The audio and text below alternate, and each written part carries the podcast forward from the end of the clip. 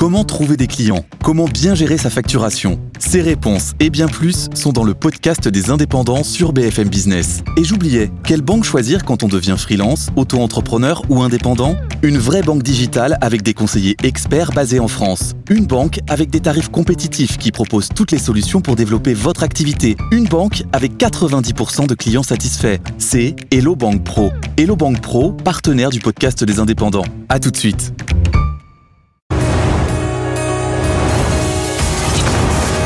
BFM Business présente Tech Co Business, le magazine de l'accélération digitale. Frédéric Simotel. Bonjour, bienvenue dans Tech Co Business. On est ensemble pendant une heure sur BFM Business. Et puis, bien entendu, si vous avez manqué le début, la fin, eh bien, replay, podcast et sur Tech Co TV. Alors, on va parler de beaucoup de sujets encore aujourd'hui. Quantique, IA, biologie synthétique, ce sera notre premier, euh, notre invité dans un instant avec le Davinci Lab et nous serons avec son fondateur, Xavier Aubry. On va ensuite se pencher avec notre baromètre d'Oxa sur l'image des dirigeants de la tech, alors qu'ils soient français, mais aussi des Jeff Bezos, Elon Musk. Et on a interrogé les Français, enfin, Odoxa a interrogé les Français pour savoir quelle image ils avaient. Est-ce qu'ils sont innovants? Est-ce qu'ils euh, travaillent que pour l'argent? Est-ce qu'ils travaillent pour le bien de la planète? On va voir vos réponses et on les commentera avec nos experts. Euh, deuxième partie de l'émission, on reviendra dans notre chronique SIGREF avec euh, Laurent Tréluyer, c'est le DSI de la PHP, justement avec lui, à travers ce qu'ils font avec le SIGREF, les travaux sur la cyber dans le domaine de la santé. ensuite, le wagon business, c'est le bootcamp de la tech, hein, si vous voulez, la formation au métier du code et de la data, et on en a bien besoin en ce moment. Et puis on terminera avec notre Startup Booster. Euh, c'est une PropTech, elle s'appelle Mastéos et ils viennent de signer une, nouvelle levée de fonds avec notamment EDF. Allez, restez avec nous, c'est pendant une heure, c'est sur BFM Business. BFM Business, Tech Co Business, l'invité. Notre invité a un parcours d'entrepreneur, alors plutôt à l'international, et puis là il est revenu en France, euh, notamment en 2021, pour euh, euh, fonder le Davinci Lab. Xavier Aubry, bonjour. Bonjour. Merci d'être avec nous. Alors, on, ah, c'est un centre recherche, c'est un accélérateur, incubateur. Vous allez nous expliquer toutes les missions du Davinci Lab. Et je le disais en plus, quantique, IA, biologie synthétique. Enfin, vous êtes présent sur tous ces projets. Hein. Absolument. Alors, c'est un incubateur de technologie, euh, technologie à visée environnementale. Euh, effectivement, mhm. l'informatique quantique, les technologies quantiques en général, l'intelligence artificielle, la biologie synthétique, ce sont des technologies qui, à notre sens, vont véritablement révolutionner le monde, euh, vont pouvoir avoir un impact sur notre planète et donc euh, pouvoir nous permettre de nous attaquer à ces défis sociaux. Vous, vous, avez gardé quand même un couloir, euh, c'est le, le, le, le bien-être de la planète, quoi. C'est quand même ça. Et après, vous avez ces différentes technologies que, que vous allez euh, booster avec vos, vos, vos différentes entreprises, différents investissements. Absolument. L'idée, c'est de mettre ces technologies au service de la planète, euh, de rassembler des chercheurs qui sont mhm. dans des laboratoires de recherche actuellement, mais qui ont peut-être envie de franchir le pas et de démarrer des entreprises, de les euh, mettre en commun avec des entrepreneurs euh, qui ont déjà monté des entreprises, euh, de lancer des startups, de détecter les pépites, de les faire émerger, mais tout ça pour des problématiques sociétales et notamment surtout environnementales. On parle d'effondrement de la biodiversité, par exemple, mhm. de dérèglement climatique. Et là, vous sentez, alors, on a déjà reçu ici Antoine Petit, hein, le président du CNRS, qui lui aussi pousse ces chercheurs à, rencontrer des entrepreneurs. Et puis d'ailleurs, ça marche, hein, puisqu'il y a plusieurs qui ont déjà monté leur, leur start-up, tout en continuant évidemment en parallèle leur activité de, euh, de. Mais vous sentez que, oui, en France, ça y est, le terreau, il devient, parce que longtemps c'était compliqué, mais ce terreau, il devient favorable justement à l'entrepreneuriat entre euh, et, et ces couples chercheurs-entrepreneurs? Alors, en France, on a la chance d'avoir une recherche de très haut niveau. Mhm. Euh, on, on, en parle dans le quantique, par exemple, avec euh, notre prix Nobel de physique euh, récemment, Alain Aspect, évidemment. Euh, ce qui nous manque souvent, c'est la capacité à, à, traduire cette euh, recherche, cette excellence scientifique en business, en, filière industrielle. Voilà. voilà.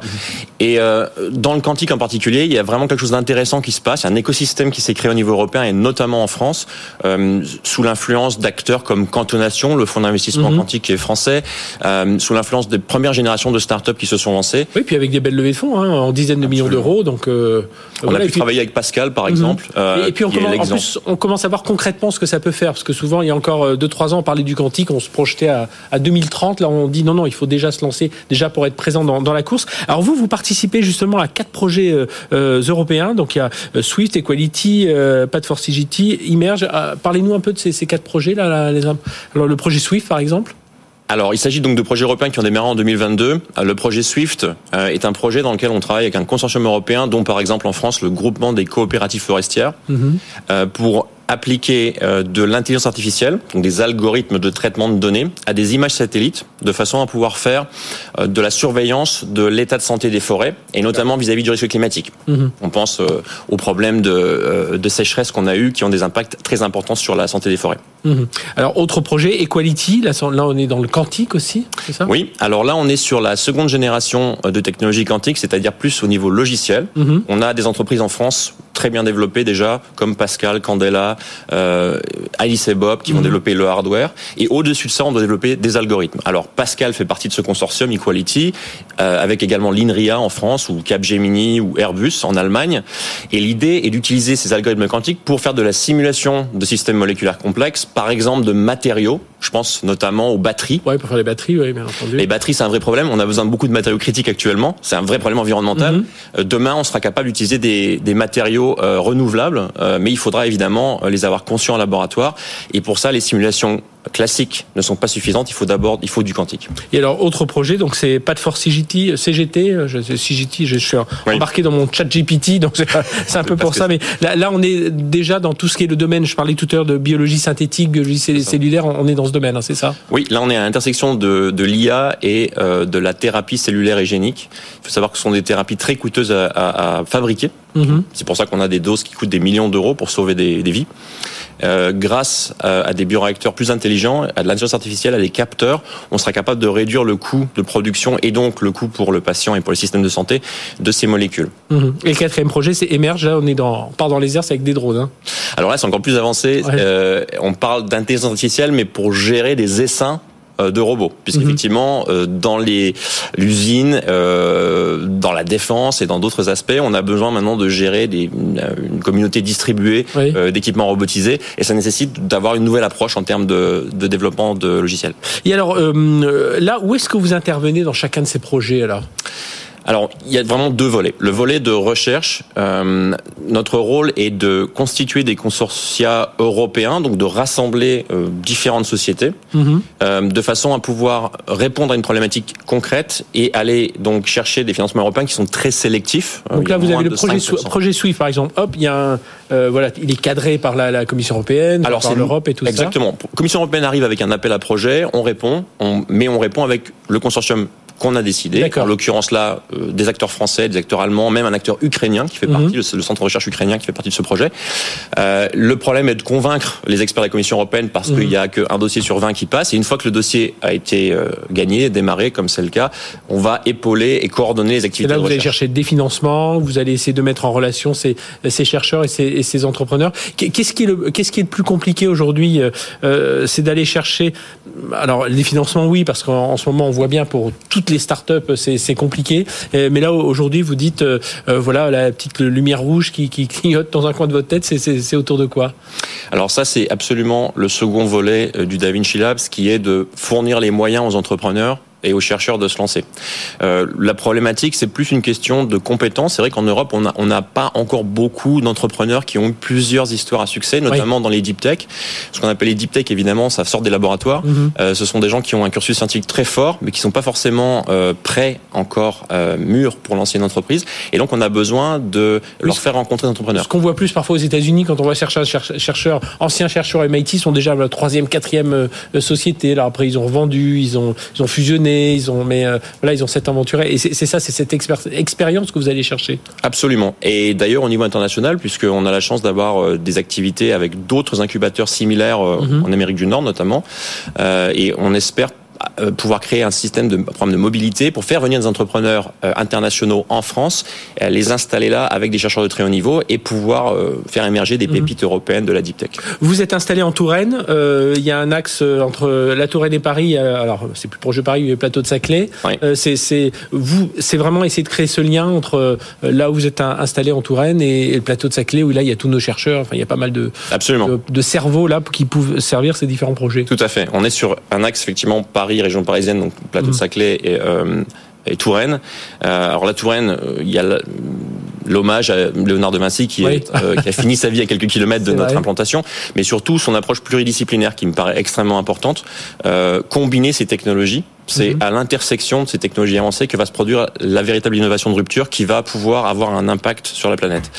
Vous, vous, réussissez à avoir des chercheurs qui viennent vous voir en, en entrant, c'est-à-dire c'est pas où c'est vous toujours qui appelez les gens, mais est-ce que ça y est, peu à peu, euh, le pli est en train d'être pris et c'est des chercheurs qui vous appellent en disant tiens, euh, je, je bosserai bien avec Damasilab oui, alors c'est en train de se produire, notamment au niveau régional. On a la chance d'avoir une région qui est très dynamique, le Centre Val de Loire, euh, en termes euh, de recherche, avec euh, des, des, centres de recherche comme le CNRS, l'INRAE, le BRGM notamment, des projets structurants de recherche aussi au niveau régional. Donc les chercheurs sont là. Mhm. par contre, même problème, pas encore de traduction dans une filière industrielle. Et c'est ça vraiment qu'on doit vraiment pousser et développer. Il faut arriver euh, à, à, créer une seconde génération de start-up, mhm. pas toutes basées à Paris, mais plutôt sur un axe Paris-Province.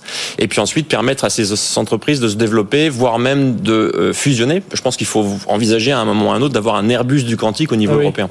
Et, et même, euh, vous parlez d'Airbus, quitte à aller vers ces, ces, ces boîtes, ces Thales, ces Airbus, ces sociétés-là aussi, euh, qu'elles se rapprochent hein, de, de, de, de, vos structures justement montées par le Davinci Bien sûr, on, voit beaucoup d'acteurs industriels, hein, Thales, Airbus, euh, BASF, qui, mhm. européens, qui, qui investissent Notamment dans, les fonds quantiques, euh, voilà, et dans les startups directement également.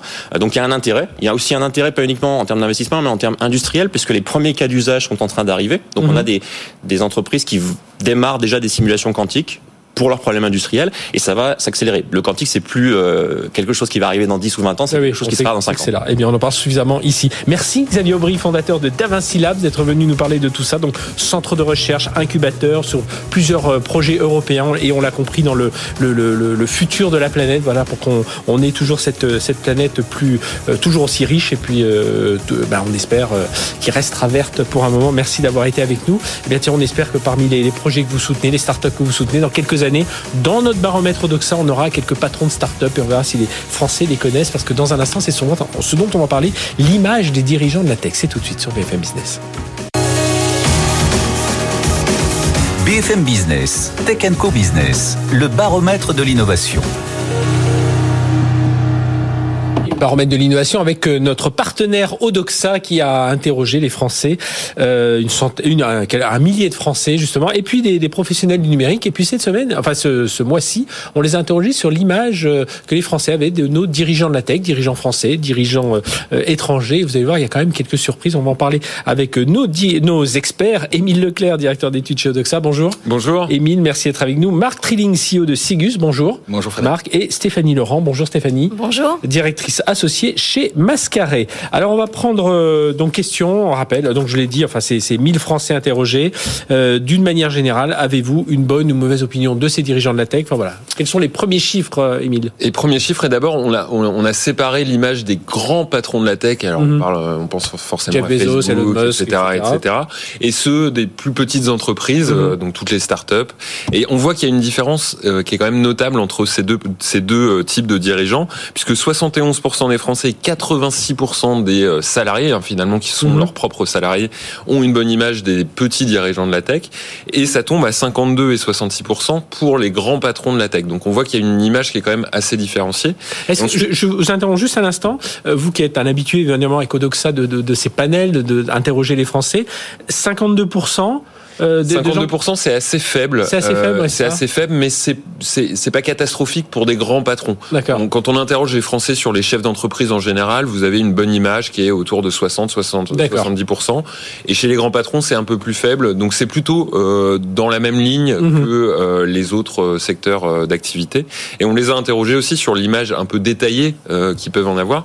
Et ce qui est intéressant, c'est, vous savez, on a tous l'image du, du, du patron de Facebook qui a commencé dans son garage etc.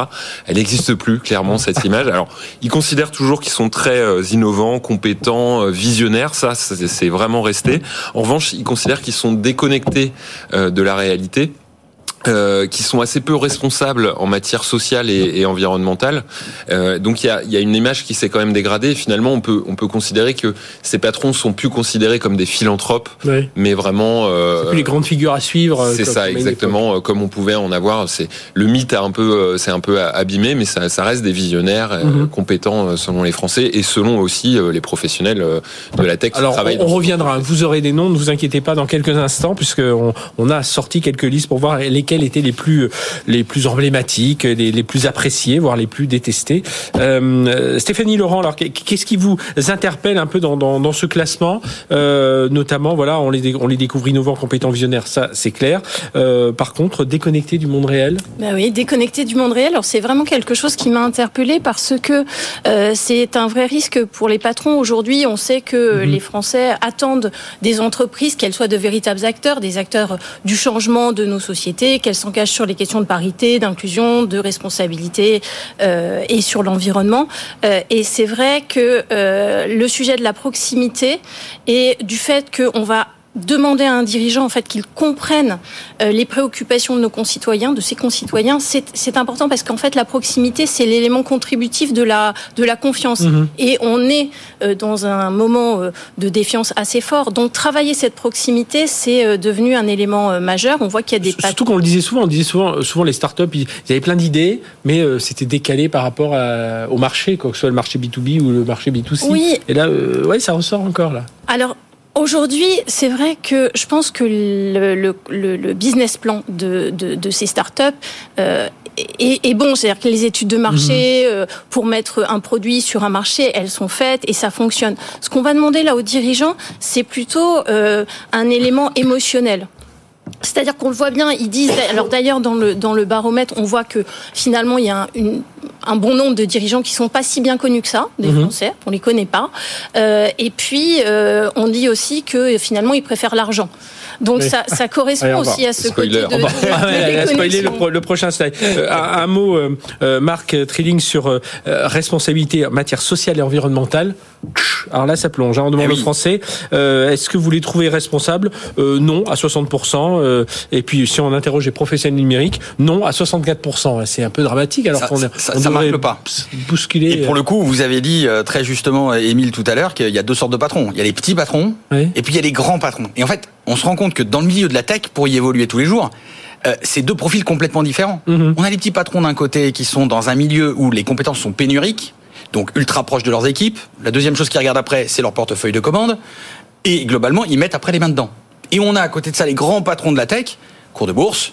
On est un petit peu déconnecté et en ce sens-là, je retrouve un petit peu des leviers d'explication pour dire peut-être un petit peu plus décorrélé par rapport aux petits patrons qui, eux, pour survivre, ont besoin de attirer les meilleurs talents derrière et la notion de responsabilité dont on parlait tout à l'heure est décorrélée de la réalité. Je suis pas sûr qu'elle s'applique complètement aux petits patrons de la tech qui n'ont pas ce mhm. loisir-là en ce moment. Ah oui. Alors, euh, on a été un peu spoilé par, euh, par Stéphanie. Euh, Émile Leclerc de, de Doxa, euh, avez-vous le sentiment que les dirigeants des entreprises du numérique et des technologies sont avant tout animés par l'argent le... Enfin voilà, qu'est-ce qui Oui, c'est, on a opposé deux, deux choses, hein, puisque j'en parlais tout à l'heure, le mhm. mythe du patron qui essaye d'améliorer l'humanité, en fait. Hein, c'est mhm. souvent ce qu'on entend aussi ah bah, dans leur discours. Les grands patrons américains, c'est ça. Exactement leur, vision d'aller sur la Lune. Les Français n'y croient pas, clairement. Oui, en tout cas, ils n'y croient plus. Ils ont peut-être cru à un moment, mais aujourd'hui, ils n'y croient plus, puisque il y en a 69% qui considèrent qu'ils sont avant tout animés par le business, l'envie de faire de plus en plus d'argent, et seulement 29% qui considèrent que l'envie de faire progresser euh, l'humanité en proposant euh, des solutions Alors, gagner plus d'argent, s'entend croître leur société et tout ça, pas uniquement eux s'enrichir. La, la motivation principale perçue par les Français, et c'est la même chose hein, chez les professionnels de la tech, donc des gens qui connaissent quand même assez bien le qui travaillent dans ces entreprises-là aussi, pour partie, eh bien, ils ont ce même sentiment. Aujourd'hui, un, grand patron de la tech qui vient vous voir en disant je veux améliorer l'humanité, plus personne n'y croit euh, vraiment euh, dans, dans, dans l'auditoire. Et pourtant, Martin, c'est ce qu'on entend encore hein, dans oui, patrons. Ça existe, je, parlais des patrons qui veulent nous emmener sur la Lune, mais c'est ça. Hein, c'est pour ça, on a l'impression à la lecture du sondage que la philanthropie est morte, que l'entrepreneur philanthrope est mort. Et pour autant, c'est bien la vision, me semble-t-il, portée. Je prends l'exemple d'Elon Musk. Elon Musk, c'est la vie sur Mars et la colonisation de mhm. Mars parce que euh, on va devoir le faire à un Bill moment. Bill Gates, c'est la santé. Bill Gates, c'est la santé. Pour revenir encore à Elon Musk, on est sur l'humain augmenté, l'amélioration de la santé, ce qui est un peu le même pari que Google avec l'augmentation de la vie. La voiture électrique, c'est avoir une planète plus propre. oui, se déplacer, bon, l'électricité étant un peu décriée ah par ailleurs, mais on est quand même sur des sujets qui vont dans l'amélioration effectivement de l'humanité.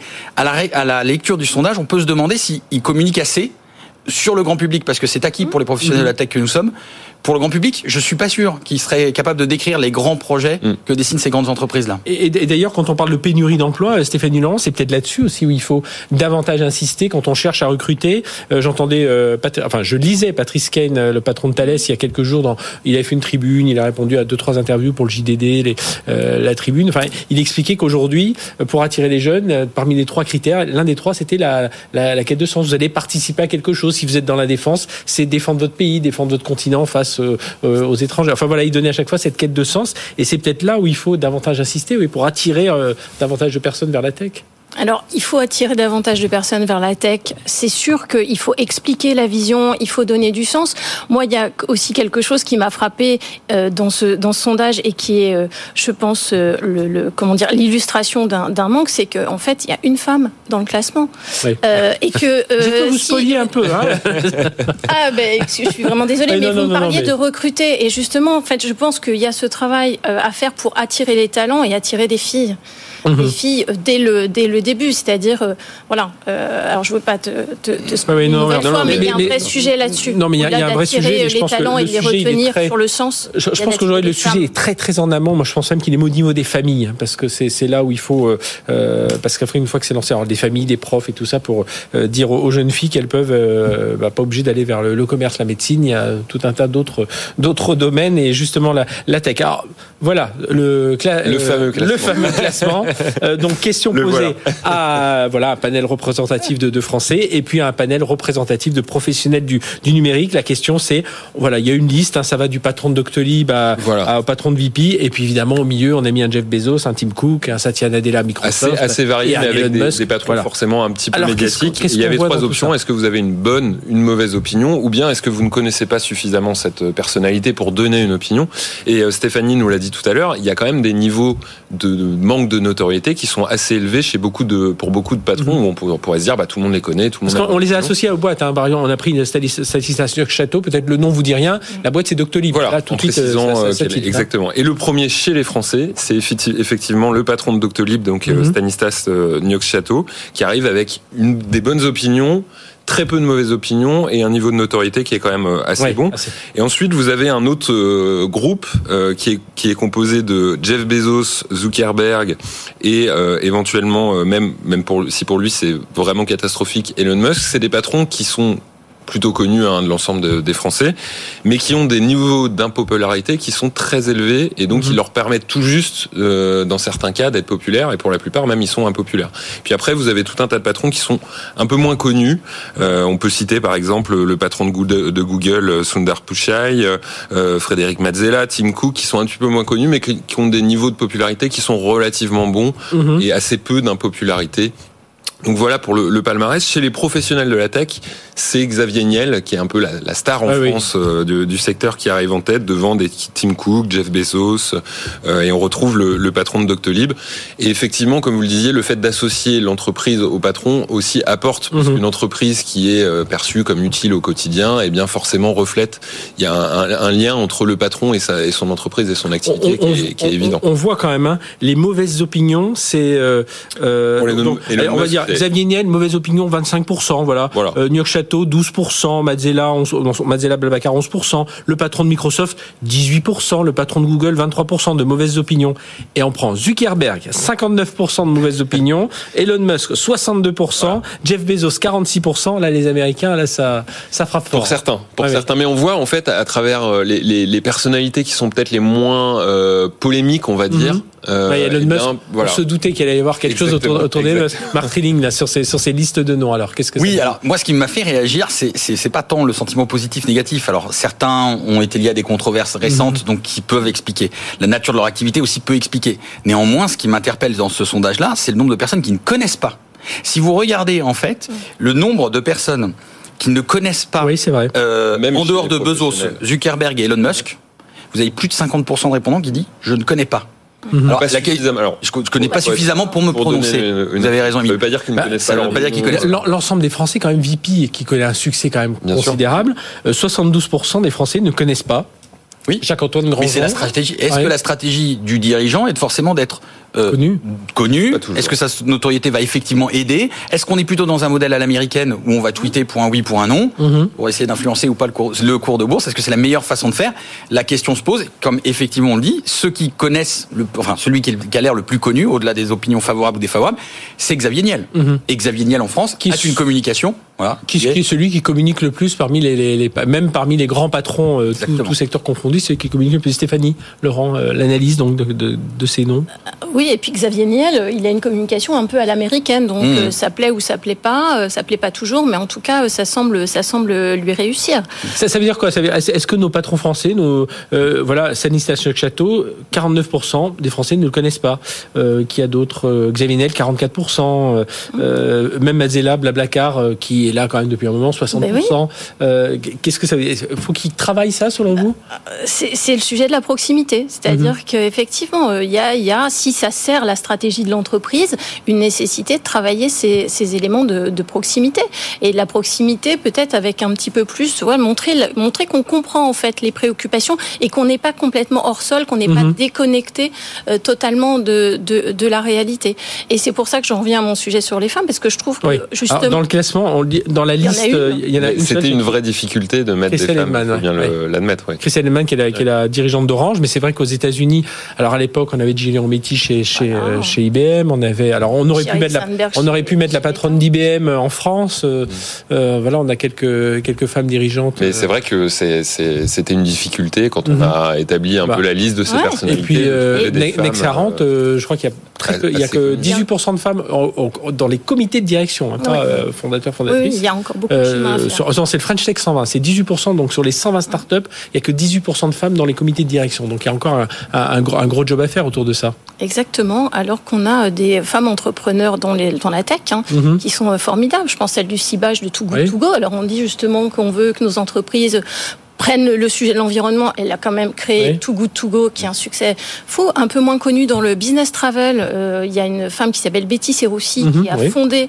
euh, Travel Planet. C'est une vraie réussite en France. Donc on a, voilà, on a des femmes. Et ce qu'on se disait aussi, c'est que en fait, il s'agit d'apporter un équilibre. Et je pense que euh, la parité pourrait permettre justement à nos entreprises de la tech, peut-être, voilà, de, de trouver cet équilibre et de s'enrichir de, l'échange homme-femme. Et, et, derrière, même dans, dans le développement aujourd'hui, euh, j'ai discuté avec des entreprises hier soir, ils me disaient dans les équipes pures de développeurs, c'est une, enfin, euh, une femme développeur sur, euh, sur 10. Oui. Euh, à l'heure où on parle des biais de tous les, les algorithmes d'intelligence artificielle, euh, voilà, hein, que l'on s'étonne pas quand ChatGPT nous fait certaines réponses. bah oui, il est déjà toute la data qu'il récupère est quand même assez masculine, et puis derrière développée par, par, par déjà. Le, globalement, je reprends là le, le Leclerc dans, euh, sur, Odoxa, quand vous avez l'habitude de voir des panels, euh, est-ce que les Français aiment ces personnes ou pas?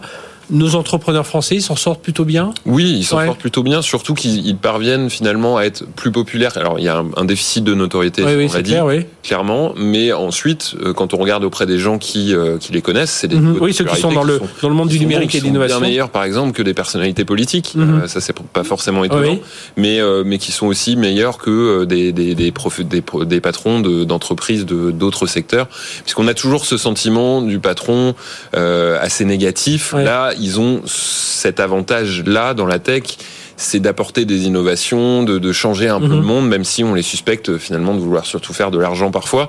Mais il y a quand même ce sentiment qui existe encore, euh, et donc euh, ça leur apporte en termes d'image. Euh, mais ça se travaille encore sur la durée. Hein, faut pas la phrase c'était vous ne le connaissez ou ne la connaissez pas suffisamment. Suffisamment pour exprimer une opinion exactement. C'est-à-dire qu'on peut connaître. Être très juste, ouais, on peut connaître, mais voilà, on ne sait pas trop. Si... Dire, bah, je sais pas. Un, un, dernier mot, Marc? Oui, moi, je, je, pense que c'est la conclusion. Et c'est, est-ce que c'est la, la bonne stratégie d'être de notoriété forte quand on est un patron ou une patronne d'entreprise. Je pense que pour la tech en France, en tout cas, un des sujets de transformation majeurs, c'est vers l'entreprise responsable, vers l'entreprise équitable, consciente de l'écosystème dans lequel elle évolue et y jouant un rôle contributif majeur. Peut-être cela la raison pour laquelle les entrepreneurs doivent se saisir et donc les patrons doivent se saisir de ce sujet-là pour peut-être leur propre notoriété, celle du bien de leur entreprise. Oui, ben, moi je pense que c'est ça. Alors on a parlé de la, journée des droits de la femme et justement mm. on parlait de, l'absence de femmes dans la tech. Et bien c'est peut-être là où on, voit, on a, on a un, premier élément de réponse aussi dans, dans ce domaine-là. Merci euh, à tous les trois. Émile Leclerc, directeur d'études chez Odoxa. Donc on se reverra le mois prochain à nouveau pour un baromètre euh, où on interroge ces Français sur les sujets tech et numérique. Euh, Stéphanie Laurent, directrice associée de Mascaré et Marc Trilling, CEO de Ségus. Merci d'avoir été avec nous. On marque une courte pause. On se retrouve juste après. On va parler de la cybersécurité des hôpitaux, notamment. C'est tout de suite. BFM Business présente Tech Co Business, le magazine de l'accélération digitale. Frédéric Simotel. Allez, on repart. Deuxième partie de l'émission. On va, avant de parler de PropTech, notre start-up du jour, et puis de euh, la formation au code, à la tech avec le wagon business, on reçoit Laurent Treluyer. Bonjour. Bonjour. Laurent, merci d'être avec nous. Vous êtes administrateur du SIGREF, DSI de l'APHP et on va parler euh, notamment de cybersécurité et notamment dans le domaine de la santé, puisque là, on va pas refaire toutes les listes d'hôpitaux euh, attaqués, mais c'est vrai que le domaine de la santé a été particulièrement ciblé. Je crois que c'est plus de 400 établissements qui ont été euh, qui ont été ciblés. Alors voilà, on lance un grand filet, on voit ce qui remonte, et puis on s'est quand même retrouvé avec des opérations déprogrammées. On reprend son crayon, son stylo. voilà, aujourd'hui, la situation de la PHP, quelle est quelle est-elle aujourd'hui, Laurent? Alors la PHP, qui est le plus grand établissement de, mhm. soins en, France hein, et même en Europe, on a euh, effectivement euh, des attaques, alors peu nombreuses. Quand on dit que c'est euh, que la santé est particulièrement ciblée, je crois qu'on on a surtout des attaques opportunistes, et donc avec euh, des, des portes ouvertes et, et, pas forcément du, du ciblage. Quand j'en discute avec mes collègues du CIGREF, il y a quelques secteurs qui sont beaucoup plus ciblés que nous, et euh, parce que beaucoup plus rentables. Mhm. euh, par contre, les conséquences d'une attaque sur un hôpital sont beaucoup plus mhm. importantes que dans d'autres secteurs. Euh, là, quand, quand est allé... Vous avez été surpris parce que c'est vrai, lorsqu'on entendait les pirates, alors qu'ils se mettaient un petit, un petit, petit sur la tête en disant nous on n'attaquera pas parce que ça, joue avec la santé des gens. Euh, ils y sont allés quand même euh, sérieux, quoi. Oui, ils sont allés sérieux, même si ça leur rapporte pas, ça leur fait de la mhm. pub. Ah en fait, euh, on a l'impression que un établissement public de santé ne paiera jamais. On est mhm. public, donc euh, on ne sait pas payer euh, des rançons. Il faudrait faire un appel d'offres. oui, là, je pense que c'est compliqué. Le code de marché public va être, bah, c'est pas sûr. mais par contre, effectivement, ça leur fait beaucoup de pub parce qu'il y a un fort impact médiatique sur les sujets. Mhm. Alors, on, imagine. Moi, c'est souvent ce que j'explique quand on me pose la question de dire pourquoi les hôpitaux sont attaqués. J'ai bien regardé un hôpital physiquement c'est les entrées de partout, mmh. euh, les urgences, les visiteurs, euh, il peut y avoir des techniciens, et c'est un peu ça aussi au niveau du système d'information, c'est-à-dire des euh, bah, des gens qui sont dans leur chambre, qui veulent se connecter au Wi-Fi de l'hôtel, au Wi-Fi pardon de, de, de l'hôpital. c'est un nouveau technicien qui vient installer un appareil scanner qui va se brancher, et puis ah le réseau est là, bah j'y vais. c'est un peu tout ça. ça... Oui, c'est un endroit public. Là. Mmh. Tout à l'heure pour rentrer, j'ai j'ai pour rentrer dans, dans, BFM, j'ai été badgé, j'étais surveillé. Dans l'hôpital, vous rentrez, les familles donc on a déjà euh, nos prises réseau accessibles, on mhm. a déjà des éléments. Et puis c'est très ouvert parce qu'on a beaucoup de fournisseurs. Euh, on a beaucoup d'appareils biomédicaux, euh, scanners, IRM, tous connectés, euh, tous connectés bien entendu aujourd'hui. Euh, là, logiciels de, de, réanimation, etc. Donc forcément il y a télémaintenance, donc forcément connecté. Beaucoup de, de, de, de systèmes d'information par pathologie. Mhm. Donc on a une multitude d'applications. À la PHP, c'est environ un millier d'applications euh, qu'on gère. Donc à chaque fois, il faut appliquer des systèmes système de sécurité, faire des audits, etc. Alors pour vous, quelles sont les principales mesures à prendre Même si voilà le, le zéro défaut n'existe pas, mais quand même, il y a quand même voilà quelques passages obligés? Alors parce que chez l'hôpital et parce que je suis médecin, je dirais qu'il faut d'abord un SI en bonne santé. Mhm. Et, et c'est ça qu'il faut euh, euh, qu'on fait tous dans toutes les entreprises, mais particulièrement dans les hôpitaux. Il faut que nos systèmes soient à jour. Il ne faut pas qu'on ait de postes de travail obsolètes. Il ne faut pas qu'on ait de serveurs obsolètes.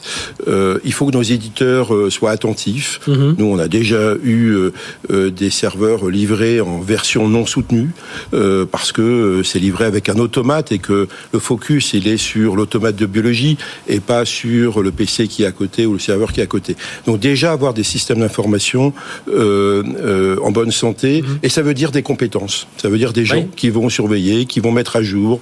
ça veut dire des licences à jour, c'est-à-dire payer de la maintenance, etc. Ça, c'est le premier travail qu'on a à faire, c'est effectivement d'avoir des SI en bonne santé. La deuxième chose, c'est d'avoir des systèmes de sécurité, systèmes d'information, mhm. euh, des antivirus à jour, euh, des, euh, ça s'appelle maintenant des EDR qui nous permettent de surveiller l'activité de nos serveurs, de postes de travail. nous, pour détecter voilà, les attaques. Hein. exactement. Nous, on en a sur plus de 68 000 postes et mhm. serveurs. Donc, ça nous permet d'anticiper, de regarder euh, si un poste de travail a un comportement anormal. Et il faut de la supervision. Mhm. Et ça veut dire, par exemple, des systèmes de, de surveillance 24-24, ce qu'on appelle un SOC, hein, un centre mhm. d'opération. Donc ça veut dire des gens qui euh, sont derrière les écrans pour surveiller. Ça, c'est le deuxième élément. Le troisième élément, il faut former. Il faut former nos professionnels. Sensibilisation, formation. Phishing, euh, expliquer à des médecins qu'ils ne doivent pas utiliser de clé USB, c'est pas possible, j'ai abandonné. hein, donc j'ai pas interdit les clés USB comme dans beaucoup d'entreprises euh, parce que on va dans, ils vont, ils vont dans des congrès, on va dans un, certain nombre d'éléments. C'est un élément de dangerosité. Attention, ne mettez pas de données de santé sur vos ordinateurs portables, etc., etc. Et puis le quatrième élément, c'est euh, bah, s'entraîner, parce qu'on est à peu près certain à un moment euh, d'avoir une attaque réussie. Et comment on travaille sur ce qu'on appelle la cyber-résilience? Mhm. Alors d'un point de vue informatique, c'est important, parce que comment nous on réagit euh, dans le cas d'une attaque, parce qu'on sait qu'il faut réagir vite, et donc ça veut dire s'entraîner, avoir des réflexes. La plupart des attaques arrivent le vendredi soir, le samedi soir. Versailles, mon collègue. il est malade samedi, dimanche. Et... Oui, samedi à 21h. Donc vous êtes en sous-effectif, vous êtes en heure non ouvrée, etc. Comment vous réagissez? Et puis ce qu'on travaille avec les médecins et avec les professionnels de santé, les cadres de soins et autres, c'est comment un hôpital réagit bah, si on lui arrête l'informatique. Mhm. c'est ça, parce que euh, voilà, dans d'autres et puis là, on, euh, on, le rappelle, on est avec la vie des gens, quoi. Enfin, la, au moins la santé des gens. Donc on est dans, dans des choses euh, plus que plus que sérieuses. Est-ce que l'État a un rôle? Alors on sait que l'ANSI, évidemment, vous travaillez avec l'ANSI, mais l'Agence régionale de santé, enfin tout ça, ils ont un rôle aussi dans, autour de la PHP notamment? C'est un rôle important. Alors l'ANSI nous aide. Vraiment, l'ANSI est à côté de nous. À chaque fois qu'il y a eu des attaques contre des hôpitaux, l'ANSI est venu, euh, euh, aide les équipes, hein, qui sont souvent des petites mhm. équipes dans la plupart des hôpitaux. Euh, alors nous-mêmes, la PHP, on a été intervenu auprès de nos collègues de Corbeil et de Versailles. Moi, j'ai mis des équipes à disposition parce que ça permet de bah, soulager, d'apprendre et de soulager aussi. Enfin, c'est un vrai stress hein, pour les équipes informatiques. Ça, c'est souvent ce qu'on me dit dans les cas d'attaque. Il faut que les dirigeants se mettent en, en, front, face à muraille, pour laisser les équipes techniques travailler sereinement, parce qu'on a, on a vu des burn-out aussi de, de RSSI et tout ça. Exactement. Et donc, c'est important que bah, euh, pour les équipes, qu'il y ait des gens d'un autre hôpital qui viennent les aider, euh, du, euh, du, du CHU, c'est toujours important. Mhm. Donc ça, c'est le premier élément. Oui, l'ARS a, un, été un élément important de construction d'une politique publique mhm. autour des hôpitaux. Là, par exemple, le gouvernement a lancé un plan de d'exercice. donc là, à la PHP, on va en faire 24, en 24 établissements. Avec une task force. voilà, avec, on fait c'est des petits des exercices sur table, mhm. mais c'est aussi élargi à l'ensemble de la région. Donc il y a de véritables politique publique. Et là, il y a une tax force euh, euh, cybersécurité qui est en train de, de, créer, mhm. imaginer un plan euh, de cyber sur l'ensemble des hôpitaux français. Et puis j'imagine aussi de la réglementation. On est dans le domaine de la santé, il y a beaucoup de réglementations, mais dans le domaine numérique santé aussi, pour que, bah voilà, je connecte mon scanner, il réponde à un certain protocole, à certaines normes de sécurité. Ce qui est pas toujours facile parce que la certification d'un scanner, c'est pas une certification de sécurité système d'information. Et donc, comment on met à jour le système d'exploitation, comment on met un antivirus sur un système qui pilote un scanner. Et donc on sait de temps en temps que quand on met à jour un système d'exploitation, il peut y avoir un petit effet papillon mhm. sur les systèmes. Et donc on est en dialogue permanent avec nos fournisseurs pour dire est-ce que vous avez vraiment mis un antivirus, est-ce que vous mettez à jour, comment ça se passe? Et eux bataillent aussi pour dire attention, mais moi je vais plus être certifié. Donc comment on équilibre euh, nos, notre relation avec les fournisseurs, en particulier d'appareils biomédicaux? Mhm. On, le rappelle, hein, le, le SIGREF a publié un rapport sur la gestion de crise suite à une cyberattaque de grande ampleur. Le SIGREF qui sera aussi présent au, Forum international de la cybersécurité. Ce sera à Lille du 5 au 7 avril. Merci euh, Laurent Tréluier d'être venu nous parler de tout ça, administrateur du SIGREF, DSI de, de la, PHP. Puis on, vous fera revenir pour venir un peu en détail justement comment gérer une crise parce que ça, je pense qu'il y a beaucoup à, apporter. Il y a des, il y a des choses parfois c'est juste de la, de la, de, du bon sens, mais on n'y pense pas. On est dans, euh, on est dans la course, il faut tout redémarrer, il faut donc on, on, comprend le stress que peuvent avoir les équipes. Merci en tout cas d'avoir été avec nous. Allez, on poursuit. On va revenir dans un instant. Ben, justement, on a besoin de formation et le wagon business est là pour ça. C'est tout de suite. BFM Business, Tech Co Business, l'invité. Et avec nous Clément Hurly. Bonjour Clément. Bonjour Frédéric. Merci d'être avec nous, directeur général du Wagon Business. Alors fondé en 2013, les entreprises, l'idée c'était de dire les entreprises manquent de compétences dans, dans la tech, euh, mais elles n'ont parfois pas le temps d'attendre 5 ans qu'un ingénieur soit formé ou 3 ans qu'un technicien supérieur soit formé, donc il faut aller beaucoup plus vite. Et donc vous avez lancé euh, tout ça donc 2013, aujourd'hui présent dans 40 villes, 25 pays, 45 ans plus, plus de 17 000 élèves formés en 10 ans. Ouais, le wagon est formé en 2013, 20 000 élèves formés en 10 ans. Le wagon For Business a été créé il y a 3 ans désormais. Parce que justement, les entreprises, Ikea pour ne pas citer en premier lieu, mhm. nous a dit, bah, j'ai déjà recruté des développeurs chez, de vous, qui viennent de chez vous, du wagon. J'ai déjà recruté des data scientists qui viennent de chez vous. Mais est-ce qu'on pourrait pas former ou reconvertir mes propres emplois. Parce que c'est ça, le, euh, le wagon, et il y a le wagon for business, là c'est vraiment dédié aux, salariés de l'entreprise. Il y a Ikea, NG, Total, Société Générale, enfin voilà, quelques, quelques grands noms que vous avez déjà, euh, avec qui vous avez déjà travaillé. Et donc le but, c'est ces entreprises viennent nous voir en disant, voilà, nous on a un projet, je sais pas, euh, Ikea, de, de relations clients, il faut qu'on connaisse mieux les data de nos clients. Et donc... Exactement, en fait les entreprises, elles ont compris que l'outil majeur de compétitivité aujourd'hui et demain, c'est l'utilisation des données, des technologies. Mhm. Mais elles ont aussi compris qu'il ne s'agit pas seulement de d'adopter telle ou telle technologie, il s'agit de développer les compétences la faire tourner, des collaborateurs. Donc c'est premièrement de la montée en compétences de chacune des équipes, mhm. marketing, finance, expert pétro, ingénieur pétrochimique, ingénieur automobile avec Stellantis, etc. Et aussi, évidemment, la montée en compétences des experts data et des mhm. experts tech. Et enfin, la reconversion de personnes qui sont dans des équipes euh, comptabilité, finance et qui ont envie de devenir data analyst, data scientist ou dont l'entreprise a besoin d'orienter. Et, et, du coup, en moyenne, ça fait des formations de... de... Alors évidemment, si on, si on était... Euh, euh on parle de chez Total, si c'était dans les, les, la partie chimique, alors ça reste des ingénieurs, mais euh, voilà, c'est combien? C'est trois mois, eh ben, c'est mois? Justement, c'est flexible et c'est variable. Le wagon, c'est la formation de personnes, quel que soit son, euh, son point de départ, mhm. qui devient data scientist, devient data analyst, devient mhm. développeur web. Et là, c'est 9-10 semaines. D'accord. Le wagon for business, c'est ce que j'appelle l'excellence pédagogique du wagon, c'est-à-dire cette méthode intense, pratique, et avec des professeurs qui font un support personnalisé à chaque minute. Mhm. C'est cette méthode-là, adaptée aux entreprises, en enjeu, en cas d'usage et en durée. Donc si c'est formé à prendre des meilleures décisions grâce à la donnée, l'ensemble des équipes business des différents mhm. métiers, marketing, finance, supply chain. Là, c'est 2, 3, 5 jours. Si c'est organiser la reconversion, là, ça va jusqu'à 9 mhm. semaines. D'accord. Et, est-ce que, ça veut dire qu'ensuite il y a comme un, stage, alors on le fait dans son entreprise, mais euh, voilà, on, on était euh, ben, chimiste si je bossais chez Total Energy, et puis euh, je me retrouve à être data scientist. Alors je connais le secteur, je connais évidemment tout ça, mais du coup voilà, je, je réintègre, j'ai un, un eh ben, tuteur au sein de l'entreprise, c'est ça aussi. Enfin, typiquement, aussi quand il y a besoin, c'est fait. Mais chez Schneider Electric, chez Société Générale, chez Stellantis, des personnes qui étaient dans toute autre équipe non techniques, mhm. deviennent data scientists, deviennent data analystes. Après, c'est quelques semaines de travail, de, formation, pardon, d'un autre format bootcamp, et euh, intègre ces équipes et dès le premier jour, c'est c'est ce qui fait la force de cette méthode, c'est le côté pratique et qui fait que on acquiert des compétences actionnables en très peu de temps. Donc dès le premier jour, on est opérationnel. Évidemment, on continue à apprendre hein, comme chacun, mhm. mais on est opérationnel dans les équipes et on, fait partie à part entière des équipes. Ça, ça se passe comment l'échange avec ces entreprises? Est-ce que c'est euh, alors elles, elles viennent dire voilà j'ai besoin de data scientists, j'ai besoin de gens en IA, j'ai tiens même euh, en quantique euh, et donc vous formez? Ou est-ce que ou c'est dans les deux sens? C'est vous qui allez les évidemment voir dans les deux sens. La chance qu'on a, c'est qu'en fait les entreprises parlent beaucoup entre elles mhm. et que euh, bah, on accompagne des entreprises de toute taille, de petites entreprises à très grands groupes dans l'ensemble des secteurs. Chanel, Total, euh, Société Générale, Stellantis, etc. Et donc en fait, évidemment, elles partagent entre elles et elles comprennent, elles voient l'impact de ces montées en compétences des personnes pour être plus efficaces, prendre des meilleures décisions grâce aux données mhm. dans leur quotidien, ou celles qui ont euh, changé de métier. Elles voient ça et en fait, souvent elles viennent aussi vers nous pour justement dire, bah en fait, j'ai compris les données, la technologie, c'est absolument clé, mais en fait, ce qui est encore plus important, c'est comment j'organise la montée en compétences de mes collaborateurs, comment je leur permets de prendre ces décisions mhm. jour le jour beaucoup plus informés grâce aux données.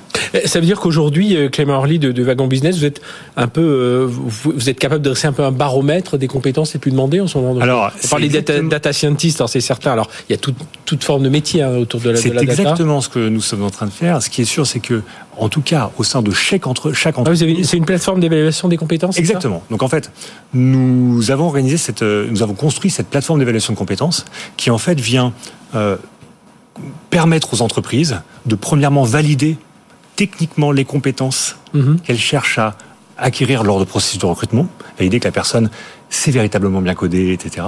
Ou deuxièmement, permettre de, au sein des équipes, au sein des, permettre de comprendre le point de départ des collaborateurs de façon à pouvoir dessiner ensuite mhm. le euh, programme de formation, le programme de monte en compétences ou de reconversion le plus adapté pour chacun. Donc cette plateforme de compétences, elle est utile à chacun entreprises et on travaille avec plusieurs entreprises. Ça les grilles. Euh. Et typiquement, on va pouvoir euh, aller jusqu'à avoir un baromètre de cette transformation d'État et de, du développement des compétences. Et autre sujet évidemment important, on en parle pratiquement tout le temps dans cette émission, c'est tout ce qui est lié à l'environnement et, et, on sait que le numérique voilà, est un gros consommateur euh, d'énergie, qu'il faut réussir à réduire sa, la, consommation des machines, mais aussi des logiciels qui eux, euh, voilà. Bah, et donc là, vous vous êtes dit tiens, il y a peut-être un créneau aussi sur le code, un code plus vert, ça, et eh ben, exactement. plus vertueux dans son code. Nous avons développé c'est évidemment un axe absolument majeur pour mmh. chacun d'entre nous et wagon en particulier, convaincu que la technologie et les données sont à la fois un vecteur euh, d'amélioration et d'optimisation de mmh. l'empreinte écologique de nos activités, de l'ensemble des activités des entreprises. En effet, formation créée tout récemment, là, en partenariat avec Dell d'ailleurs, euh, sur comment euh, on code de façon verte, c'est-à-dire comment on limite l'empreinte oui. l'empreinte on carbone. à être sobre dans son code. De la même façon, euh, nous construisons, nous travaillons à la construction euh, de bootcamp autour de euh, la donnée, comment on utilise les données pour améliorer la qualité des modèles, oui. améliorer l'utilisation. l'utilisation oui, parce qu'évidemment, ce, ce, stockage de data, on le voit tous. Hein, on est euh, là aussi, on consomme un peu beaucoup bon, autour, autour, de toutes ces. C'est un grand levier d'optimisation en fait. Eh bien, merci Clément Hurley, directeur général du Wagon Business, d'être venu nous parler de tout ça. Donc là, vos, votre actualité, c'est ce, ce, cette grille, cette plateforme d'évaluation des compétences, c'est ce travail sur le code vert, et puis bien entendu toutes les entreprises qui viennent vous voir pour euh, reskiller, pour euh, reformer, euh, pour euh, renforcer les talents de leurs équipes dans le numérique. Merci d'avoir été avec nous. On se retrouve dans un instant très très court euh, virgule. On va retrouver le patron de Mastéos. On est dans la PropTech, c'est notre startup booster du jour. C'est tout de suite. BFM Business, Tech Co Business, Startup Booster. Startup Booster, elle s'appelle Mastéos et vous allez certainement apprendre à la connaître parce qu'elle vient de signer une belle levée de fonds, un nouveau tour de table de 12 millions d'euros. On sait que c'est compliqué en ce moment. Et dans le tour de table, EDF, et vous allez comprendre un peu pourquoi c'est cette alliance. Euh, et ça fait déjà près de 70 millions d'euros de levée hein, depuis sa, sa, création en 2019. Thierry Vignal, bonjour. Bonjour. Merci d'être avec nous. Vous êtes président donc de Mastéos. Alors c'était au euh, même au départ, mais ça l'est toujours. C'est pour permettre aux particuliers, aux, aux, ou à des entreprises de se lancer dans l'investissement locatif. Et vous vous intervenez, voilà, pour leur aider, de leur dire, voilà, ce logement, euh, ça vaut le coup de euh, de l'acheter et de et de derrière de le louer. C'est ça l'idée de départ. C'est ça. C'est un process qui est très énergivore, surtout quand on investit à distance. Mm -hmm. Et nous, on a des équipes dans 20 villes en France et 3 en Espagne. C'est 400 personnes aujourd'hui. Hein, c'est ça. Et qui, ces équipes se chargent de trouver le bien, de le rénover, mm -hmm. de le meubler, de faire la gestion locative et tout ça avec un suivi sur une app disponible sur smartphone qui permet de trouver son bien, de faire la visite 3D, de suivre le deal et de faire la gestion locative sur, de manière digitalisée. Et alors pourquoi on vous définit comme une prop tech de l'investissement locatif alors? C'est vrai que c'est le grand écart ouais. il y a, entre le terrain et la tech. On a quand même 40 développeurs ouais. dans l'équipe qui sont ouais, managés. des équipes, c'est déjà pas mal. Voilà, qui sont managés par Gabriel Klein, qui était l'ancien CTO de Conto. Mm -hmm. Et on développe des technologies pour digitaliser le parcours de l'investisseur locatif, tout en ayant des experts travaux sur les chantiers, des gestionnaires et des chasseurs sur place. Alors vous êtes lancé au, au bon moment, parce qu'on sait que la rénovation énergétique aujourd'hui, c'est euh, bah, si on réussissait tous à faire ça dans le bâtiment, on réduirait bien déjà le, le, le, le, la neutralité carbone de la, de la planète, parce que c'est beaucoup quand même les bâtiments, euh, et on oublie souvent un, un, peu de le dire. Mais euh, là, vous avez donc vous êtes nouveau tour de table, 12 millions d'euros. Alors il y a plusieurs fonds, mais il y a notamment EDF, parce que le but c'est de travailler euh, avec EDF, rénovation énergétique, EDF, Mastéos. Voilà, c'est le. Alors il faut faire un lien entre ouais. tout ça. En fait, euh, tout part d'une loi hein, qui est très franco-française, mm -hmm. la loi climat et résilience, ouais. qui interdit la location à la location des passoires thermiques. De A à G, ça va de A à G. Les G sont interdits en 2025, les EDF en 2028 et les E en 2034. Mhm. Donc on est directement concerné parce que c'est une loi qui vise d'abord et avant tout les investisseurs locatifs, et mhm. c'est notre métier. Et donc, on a décidé de transformer cette contrainte en opportunité en, euh, en adressant ce marché de la rénovation énergétique. Et pour ça, on s'est adossé à EDF, qui est, via sa filiale Easy by EDF, le leader sur ce marché. Easy by EDF, c'est on permet de faire des travaux. Euh, de rénovation énergétique. EDF propose un, enfin, un catalogue de d'artisans ou d'entreprises qui viennent ensuite. Euh, ça va même plus loin que ça. Il y a un mhm. conseil sur les aides, les financements, etc. Et donc, on a décidé d'un un partenariat stratégique entre les deux groupes pour adresser le marché de la rénovation énergétique. Mhm. D'abord pour nos clients, euh, sur nos chantiers actuels, et euh, peut-être demain co-construire euh, une offre plus, plus ambitieuse. Oui, et, on le dit, hein, il ne suffit, pas, suffit pas juste de changer les fenêtres. Hein. Les fenêtres, c'est 20, 25 ou 30% je crois, d'apport d'énergie. Ça passe beaucoup quand même par les murs lorsqu'ils donnent... Alors si vous êtes plein nord, n'en parlons pas. vous, vous disiez tout à l'heure une quarantaine de développeurs, ça veut dire que vous travaillez beaucoup autour de la data en tant que PropTech sur quel type d'outils vous travaillez aujourd'hui sur, sur, la data? Ah, il y, a, pas mal de sujets. Il y a un algorithme de matching. L'idée, c'est, euh, on a atteint une certaine volumétrie, donc on a 5000 clients qui s'inscrivent tous les mois sur le site, et on propose, euh, on package 1000 biens par mois, scanner mm -hmm. en 3D, etc. On peut pas présenter présenter 1000 biens à 5000 clients chaque mois. Donc on est obligé de, de, faire un effort de matching et donc de comprendre qui veut quoi à quel moment et mettre le bon bien devant le bon investisseur.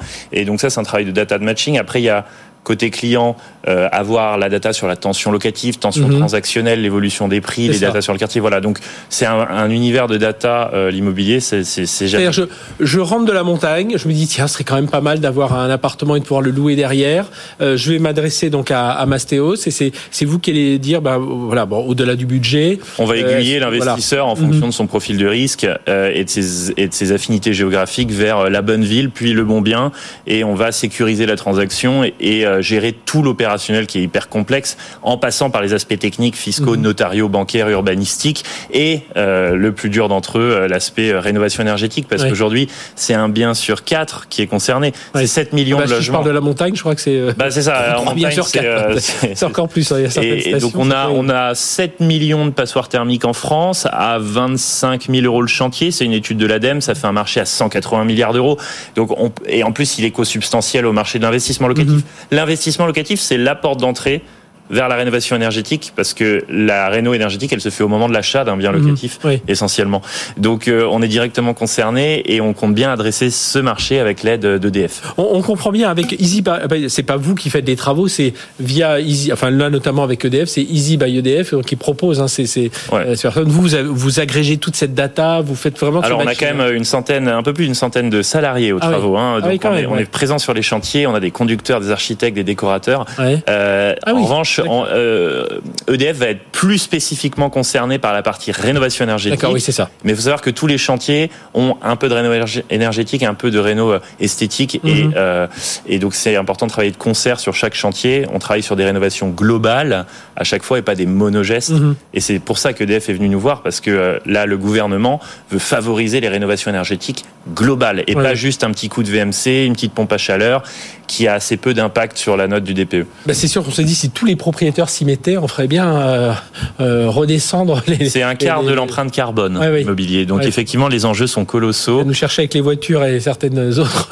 euh, mais c'est vrai que sur, sur ce domaine, juste un dernier mot, les, les là vos, développements, c'est quoi, c'est quoi les, les 12, enfin là, c'est nouveau tour de table, c'est pour continuer des développeurs, travailler sur la data. C'est pour adresser ce marché de la rénovation énergétique qui est directement lié à ce qu'on fait et, c'est essentiellement pour ça. On a une équipe tech qui va rester à 40 personnes pour le moment. Et l'idée aussi de se développer en termes de coverage géographique, d'ouvrir éventuellement de nouvelles villes, voire de nouveaux pays. Voilà. Euh... Eh bien, merci d'être venu parler de tout ça dans Startup Booster Tech, Tech Co Business. Thierry Vignal, président de Mastéos. Donc, euh, on est euh, PropTech, investissement locatif. Voilà, si vous nous prenez en cours, ben, et réécoutez le replay. Je, je, suis certain que ça va vous intéresser. Merci d'avoir été avec nous. On se retrouve la semaine prochaine.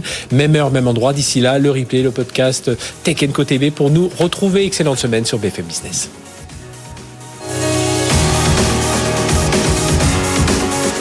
Tech Co Business sur BFM Business.